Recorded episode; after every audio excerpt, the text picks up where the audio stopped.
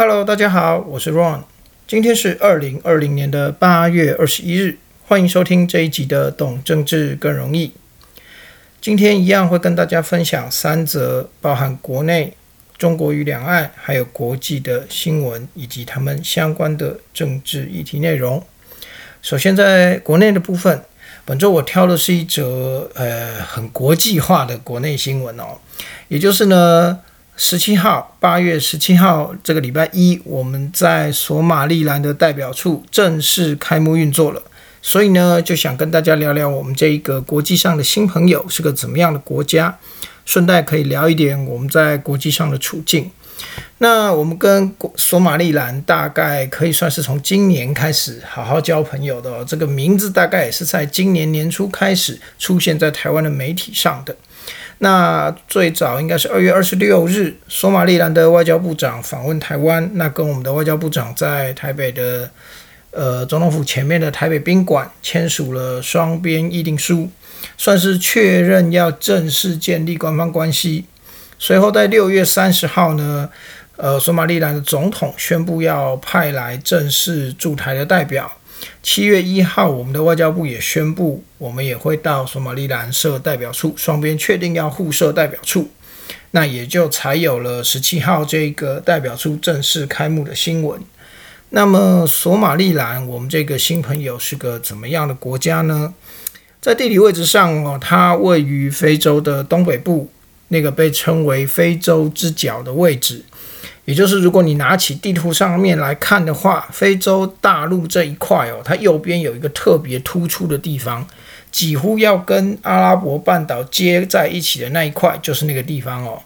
也就是因为这样，所以索马利兰的地理位置北边呢，隔着亚丁湾，跟阿拉伯半岛上面的也门遥遥相望；西部跟南部呢，是非洲的另一个大国伊索比亚，而东边呢，就是索马利亚的邦特兰州。哎。听到这里，你是不是发现怎么有两个国家的名字这么像啊？索马利兰跟索马利亚，没有错，这个两个地方的恩怨情仇就是今天要说的重点，也是索马利兰故事的主要部分。主要在十九世纪，有欧洲列强国家还在非洲大肆殖民，到处你分那边一块，我占这里一片的那个时候，在这一带的地图上面。这个看起来像是回旋镖，如果你有玩过那个丢出去还会自己飞回来的那个回旋镖，很像这个一模样的这一块非洲之角这个地区哦。那个时候是这样分的，最北边的一小块呢是法国占据的，那个时候叫做索马利，现在呢已经独立成。就是吉布地共和国了，也就是现在吉布地共和国。那它不属于我们今天要聊的索马利兰跟索马利亚，所以呢，放关于它的部分，我们就暂时提到这里。那剩下这主要一个回旋镖的部分呢，北部也就是回旋镖的上半部哦，那个时候是由英国统治的，它这块部分就是现在的索马利兰。而南部呢，也就是回旋镖的那个下半部分，那个时候是意大利统治的。也就是现在的索马利亚，那索马利兰跟索马利亚这样分裂的状况，其实并不是在欧洲列强结束殖民之后就产生的。虽然他们本来在殖民的时代并不是属于同一个欧洲国家所殖民的，但是结束殖民时代之后，他们仍然愿意共组一个索马利亚共和国。双方在成家的初期啊，也算是相安无事，直到了一九六九年。有一位叫做巴雷的军事将领，透过军事政变夺得了政权之后呢，他不但在索马利亚实施独裁统治，最主要的啊，他对于南北方的治理有严重偏颇的状况，他几乎只关照南部地区的发展，而长期忽视北部地区的发展，甚至对于北部的伊萨克族极为不友善。一九八八年的时候，他甚至在北部许多城镇进行武力扫荡，杀死了超过二十万的伊萨克族人。那这也种下了伊萨克族对他的仇恨。这个仇恨的种子后来就发展成伊萨克族争取自治，甚至脱离索马利亚共和国的想法。那果不其然哦，他巴雷的这样的独裁统治呢，在一九九一年呢，就引起了整个索马利亚境内，包含伊萨克族在内，还有其他很多族群的不满。于是索马利亚就爆发了内战。伊萨克族人呢，就趁这个内战的机会哦，宣布了成立自治政府，而且呢，还在二零零一年的时候，透过办理公投，赞成了。脱离索马利亚独立这件事情，他成立了所谓的索马利兰共和国。那当然哦，即便索马利兰确实脱离了索马利亚的掌控，获得了自治主权，但索马利亚并不承认索马利兰，到目前为止都是哦，而且他还持续要求国际社会必须将索马利兰视为他联邦成员州之一，而不是一个独立的主权国家。于是，索马利兰就成为了当今世上实际控制领土面积最大，但却未受国际普遍承认的国家。怎么样？听到这里，是不是觉得这个处境很耳熟啊？该不会在某个平行时空里？哎，没有，没有，没有，根本是在同一个时空里面就有了，对不对？所以说，这次我们跟索马利兰建立这样的官方关系啊。你可以说是惺惺相惜啦，要说是抱团取暖或是难兄难弟也行。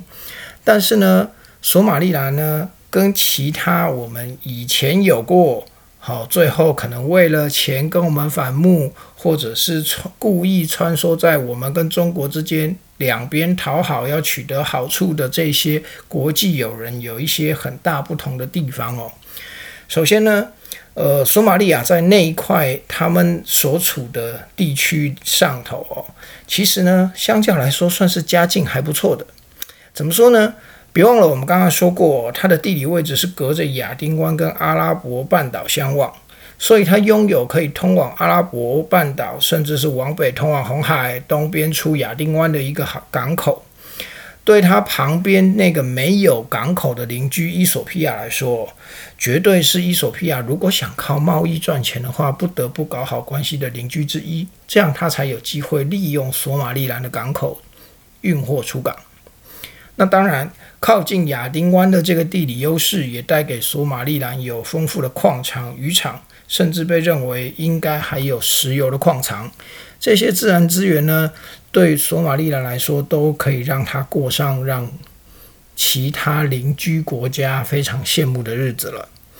而且，如果谈到地缘战略的部分，它掐着红海的出口跟亚丁湾这样的优势，至少目前为止，位在对面阿拉伯半岛上的阿拉伯联合大公国，就为了这个特意找他合作，并且在索马利兰设立了海军基地，目的当然是用这个来。防堵他不喜欢的土耳其或者是伊朗这些国家的势力踏进亚丁湾找他麻烦，这都凸显出索马利兰那块地方哦，它的地缘战略的重要性。想一想看，是不是跟我们处在的地理位置处境有点像呢？再来哦，由于目前为止中国跟索马利亚的关系其实不错。在索马利亚的反对之下，即便中国对我们跟索马利兰建立关系非常的不满，其实中国也无法不顾索马利亚的反对，去拉拢索马利兰，甚至是跟我们一样要承认索马利兰，然后抢它去当邦交国。目前为止难度都蛮高的，因为索马利亚不会同意中国这么做。中国如果要迁就索马利兰，那就不见得要放弃索马利亚，对他来说不见得是。容易做的事情，那当然啦，我们必须说，国与国的关系本来就没有永远的朋友或永远的敌人。但我们能够在地球的另一边找到一个处境跟我们如此雷同的朋友，即便我们可能都没有办法替对方在获得其他国家承认这件事情上面帮到什么实质的忙哦。不过，如果能够互相交流一下小虾米对抗大金鱼的经验，或者是如何在不被其他国家承认的情况之下拓展外交空间，这种经验，我想对我们来说也是蛮有帮助的。而且由索马利兰的例子，也许我们也可以学到一件事情：，即便大家都不承认你，可是如果你有一定的实力，不管是自然资源或者是战略地位，其实大家都还是无法忽视你的。这也许是。我们可以借鉴的地方，再来，在中国跟两岸的部分，今天呢要挑出来的一件事情呢，是一个比较属于国内的两岸新闻哦。那也就是这个礼拜很多媒体都有报道，我们的海峡交流基金会，也就是海基会的董事长，打啊内定将由现任的副董事长，也就是金人宝集团的董事长许胜雄来代理。之所以挑这则新闻呢，是想跟大家聊聊有关于海基会，或者你说就是两岸两会这个机制，它到底是怎么来的，跟它有什么功能？其实，在台湾谈到两岸关系，大概都不会不提两岸两会这个东西哦。那这到底是一个怎么样的机制呢？其实它主要是由两岸的两个组织来形成的。这也就是为什么称为两会的关系。那所谓的两会是哪两个会？在我们这边是海峡交流基金会，简称是海基会；那中国那边是海峡两岸关系协会，简称是海协会。这也是为什么你可以听到有人是称呼海基、海协这样的称呼方法。而这个机制说穿了，就是两岸之间呢。准国家间外交式的对口单位啦，这个说法也许呃对岸听了不是很满意，但实际上就是如此哦。当然，就是因为两岸关系彼此不互相承认主权，所以我们不能够用一般的外交机构或者使领馆这样的方式来互动。于是呢，两岸在政府的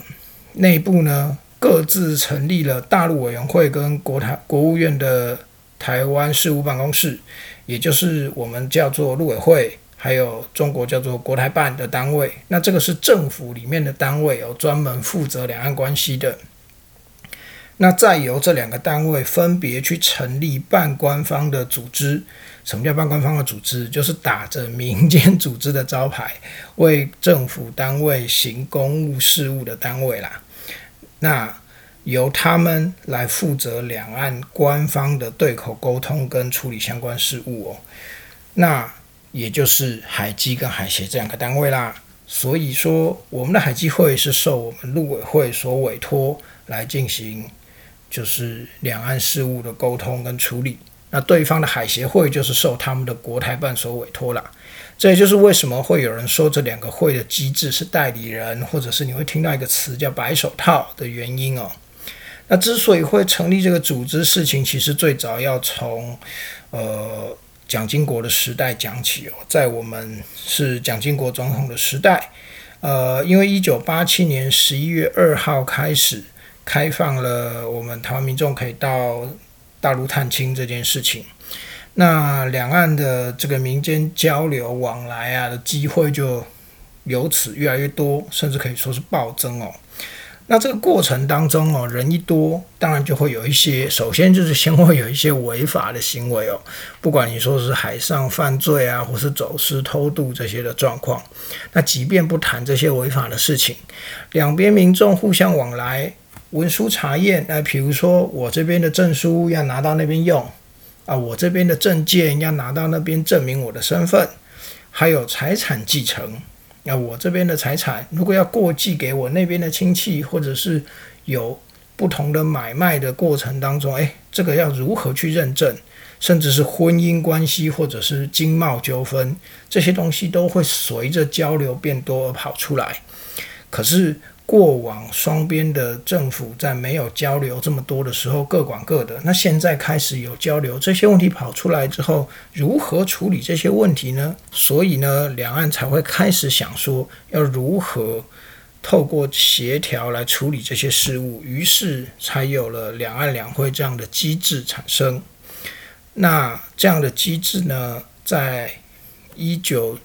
九零年代产生之后呢？陆续有一九九三年的辜政府，我们的辜政府跟对方的汪道涵，就是大家也许有听过的辜汪会谈，还有一九九四年的焦糖会谈啊，不是焦糖哥哥哦，是焦仁和跟唐树贝的会谈。那主要都是来探讨有关于两岸交流的过程当中一些事务性处理的原则，也就是我们前面提到的那些文书验证啊。啊，经贸往来啊，甚至是犯罪的如何处理？那包含最早包含两岸公证书使用查证协议，两岸挂号函查询补偿事宜协议这些东西都是在那个时候就签署下来的，这样最早两岸的这些文书才可以互相查证，邮件也有才有办法互相传递哦。那当然，后来呃，二零零八年马政府上台之后，海基海协也就担负着两岸谈判的重要责任，所以马时期两岸签署的以 X 法为首的大小两岸协议，也都是在双方政府授权的情况之下，经由两岸两会这个机制进行谈判所达成。那当然啦，有人会说，哎，那。二零一六年之后哦，呃，蔡政府上台之后，呃，对岸不跟我们谈啦，那也就是没有好脸色给我们看。那海基会还能做什么啊？如果海基海协谈判的这个功能因为两岸关系陷入僵局而停滞的话，诶。对，海基会还能做什么哦？但其实我必须说，海基会并不是只有谈判这个功能，所以它并不会因为谈判功能停滞，它就没有工作做了。其实你会看到有一些媒体哦，在二零一六年两岸终止谈判，甚至是终止海基海协的沟通之后。会说出就是哎，海基会只剩传真机的功能啊，就是发传真、收传真。其实实际上这对海基会不太公平哦，因为海基会不管在什么时候，它除了谈判之外，它其实还有另外一个很大的功能，也就是服务我们在中国大陆，不管你是经商、求学，或者是做任何生活的人们所需要的协助。那这个工作是海基会的工作很大的一部分，而且从来也不曾停止过。只是说，当然，在就是两岸陷入僵局的时候，他们工作运作起来只会可能更困难一些哦。但他们从来也不曾停止过。像今年年初，因为疫情，我们需要撤离台湾在大陆民众回台的时候，包含处理包机啊，或者是甚至到现在哦，可能还在大家还在议论纷纷，要如何处理所谓的就是那个 陆生啊，要不要怎么能够回到台湾来念书这些的问题。当然，那个处理的过程当中，政府做不同的政策选择，可能不同的。族群有不同的喜好，会觉得做得好或做得不好有所批评，那都没有问题。但海基会作为一个第一线执行、协调，甚至是辅助政策落实的单位，其实他们不管怎么样都是很辛苦，而且都是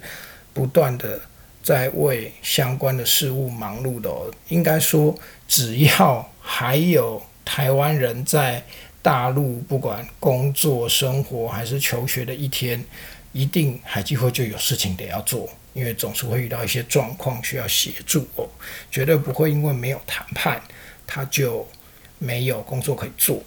那这一次传出来说要让就是呃人保集团的董事长，现在也本来就是海基会的副董事长许胜雄先生来代理董事长这件事情。那你也会看到有很多媒体去提说，诶，这也算是一个比较务实的做法，因为呃，许胜雄先生是企业界的大佬，那对他来说会比较熟悉呃，我们台商在大陆的状况跟可能需要的服务，这其实也就是彰显了海基会在这个部分是有很大的工作需求的哦，所以。才会委请他来做这样的一个职位，也相信他因为比较熟悉，会比较得心应手啦。这个是有关于海基会啊董事长的这个新闻的部分。那接着在国际新闻的部部部分哦，本周我们来聚焦一下美国大选的状况。呃，美国现在的在野党民主党。在当地时间二十号已经举行完毕，他们这一次总统大选前的全国代表大会，正式确认了 Joe Biden 为总统提名啊提名的总统候选人，哎，同时也在这个大会上提出他们二零二零年的党纲。那这边必须要说一下啊，因为美国共和民主两党都被认为是所谓的柔性政党哦，跟台湾的国。民党、民进党两大党都是刚性政党，其实不太一样。那所谓的刚性政党哦，一般是说它有规定明确的硬性党纲，还有规定明确的权力组织哦。所以以我们的国民党跟民进党两个政党来当例子的话，两个党在组织上都设有党主席，都设有中央常务委员会。那一切的选举啦、文宣运作了这些党务工作，它都有明确的权力核心进行商讨。比如说每周都会开中常会，哦，来决定相关的事务，并且进一步的由党务机构去执行。因此，所谓的刚性政党内部啊。它都会有明确的党员资格的认定，还有升迁制度哦。就是你从党员到你如果去参选党代表，到中央委员，到中央常务委员、中常委哦，它都会一连串不同的这个，也可以说是升迁呐。如果你在这个党里头力争上游的话的这样的制度，这是刚性政党的特色。而所谓的柔性政党呢，它本身是没有明确的党纲。也不会有太明确的权力组织结构，任何人可以随时参加或者是离开政党，而且政党哦，党组织本身并没有开除党员这件事哦，这是刚性政党才有的。刚性政党它有硬性的党纲，所以它可以以你违反党纲或党章为纪来开除你。但柔性政党因为它没有这个东西，所以也无所谓开除党员这件事哦。当然，它也不会有。明确的升迁制度，因为它也没有明确的党的科层组织，这样哦才能被算是是柔性政党哦，并不是某个最近选举只拿下百分之四趴的选票，成天自诩柔性政党，却实际上还是用党纪在开除人的台湾政党那样哈，那个绝对不是柔性政党哈，那个刚性到不行了哦，所以呢。啊，我们还是回过头说台湾、美国两大党哈。那所以美国两大党并不是完整的法律实体哦，它其实是多个地方党部筹组起来的一个协议的组织，因此它也不设有党主席这样的职位哦。所以你不会去听到就是 哦，美国的哪一个党的党主席说的很少啊，因为它没有这个常设的职位。所以呢，每当面临总统大选的时候，美国的两大党要推出提名人来竞争总统大位的时候，该怎么办呢？他就必须召开全国党代表大会，透过这个党代表大会去确认提名的候选人，并且提出党纲。那当然，在这之前，他一定经过了各个候候候选人参加初选的竞争呢，包含政见发表会，还有各个地方党部对于内部。哦，就是内部自己党内内部初选的投票，这个都是已经经过完了，最后才会到全国代表大会去确认那个胜出的人是谁。那当然，这也就是因为这样，所以你会看到，就是在美国的党内初选制度里头，跟我们的不太一样。我们的常常就是诶。瞧啊瞧，瞧到最后，对不对？顶多就剩下一组、两组人在参加党内初选。可是美国的党内初选，你常常看到会哇，一开始会跑出好多人哦，好多人都要参选总统，就是因为它是个柔性政党，随时你就可以加入，随时你都可以退出。那只要你加入，然后你愿意投资资源下去参选，你就可以去。参加党内初选，当然你初选能不能够通过是另外一回事，但是你都可以有这个资格去参选了。那回过头讲说，他们除了提名候选人之外，也要提出党纲。这里说的党纲其实就很像是我们认知的候选人的证件了哦，跟我们在。呃，台湾看我们这些所谓刚性政党提出那个党纲是像党的规章哦，党要做什么做什么比较不一样，所以他们每次选举可能都会提出有一点不一样内容的党纲，其实就代表的是他这一次提出来的候选人想要提出来的政见主轴哦。这也就是为什么这一次民主党在大会里头提出来党纲，把一中政策这个东西拿掉，会引起外界关注的原因。因为这形同在告诉外界说，这一次民主党的政见不再有一中政策这一个过去本来美国不论是哪一党执政都会去提的东西，这次民主党不提了。那这个一中政策到底是什么东西呢？我们必须跟大家先聊一下美国的一中政策。我们说 One China Policy，这其实跟中国说的一中原则 One China Principle 是完全不能够画上等号的东西哦。我们必须先说，中国的那个一中政策呢，是有它所谓的三段论的哦。如果大家有看新闻上面讲过的话，应该是有一点点印象。它的三段论是：世界上只有一个中国，中华人民共和国政府是代表全中国唯一合法的政府，然后台湾是中国领土不可分割的一部分，这是中国的一中原则的三段论嘛？但这是它的一中原则哦。美国的一中政策不是讲这个。美国的一中政策呢，讲的是美国要如何去应对中国这个一中原则所采的政策啊，跟并不是代表美国承认跟接受中共说的这个一中政一中原则哦，那。对美国来说，它的一中政策跟我们刚才说了，目的是因应中国所提出来的一中原则嘛，所以它的内涵其实非常内容其实非常广广泛哦，包含了美国对于就是和平解决两岸问题这一个目标的所有想法跟做法，那。基本上呢，从一九七零年代开始，因为会有这个东西，当然就是因为一九七零年代开始，美国决定对于中国中华人民共和共和国采取交往政策，所以他必须要因应中国提出来的这个一中政策，而一中原则对中国提出来的一中原则而有所回应，才提出来的一中政策。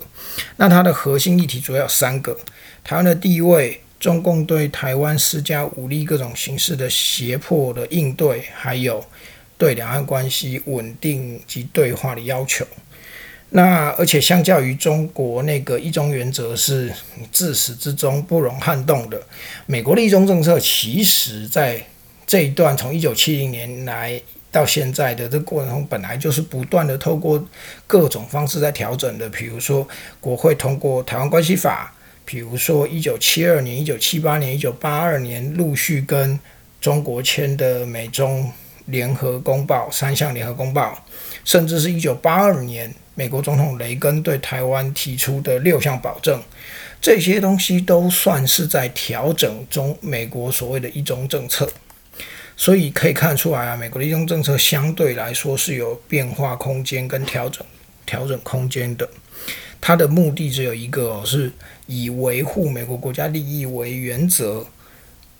啊，去弹性调整跟中国往来的方法。因为中国要求你跟他往来，必须要遵守他的一种原则。可是美国不会完全遵守美国的一种政策，就是在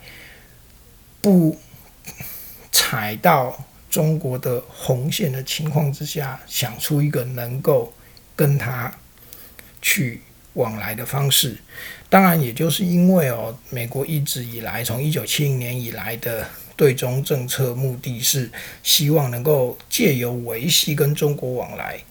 那达到改变中国的最终目的。但与此同时，他也不能够放任两岸的情势生变，